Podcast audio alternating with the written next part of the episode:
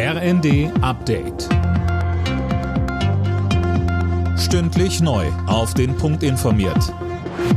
Ich bin Finn Riebesell. Guten Abend. Mit einem Staatsakt wird der verstorbene ehemalige Bundestagspräsident Wolfgang Schäuble geehrt. Das hat Bundespräsident Steinmeier angekündigt. Die Gedenkveranstaltung soll im Bundestag stattfinden. Wann genau ist noch nicht bekannt. Schäuble war am Dienstag mit 81 Jahren gestorben. Der CDU-Politiker war mehr als 50 Jahre lang Bundestagsabgeordneter. EU-Kommissionschefin von der Leyen zeigte sich bestürzt über Schäubles Tod.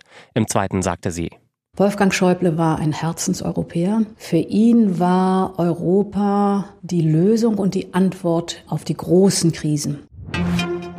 Die Hochwasserlage in Deutschland entspannt sich leicht, bleibt aber teilweise kritisch. In Niedersachsen steigt beispielsweise der Pegel der Weser noch.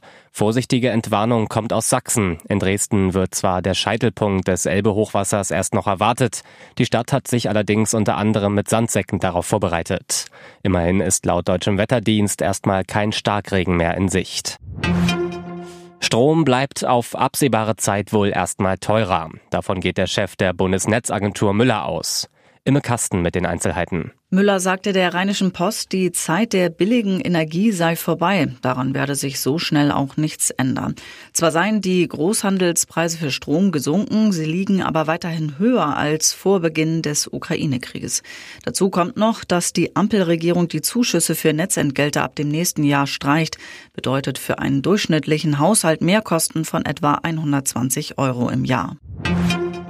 Menschen in Sachsen-Anhalt und Thüringen leiden besonders oft unter Bluthochdruck. Mehr als jeder fünfte Einwohner der beiden Länder ist laut Barmer Krankenkasse betroffen.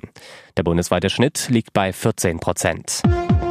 Alle Nachrichten auf rnd.de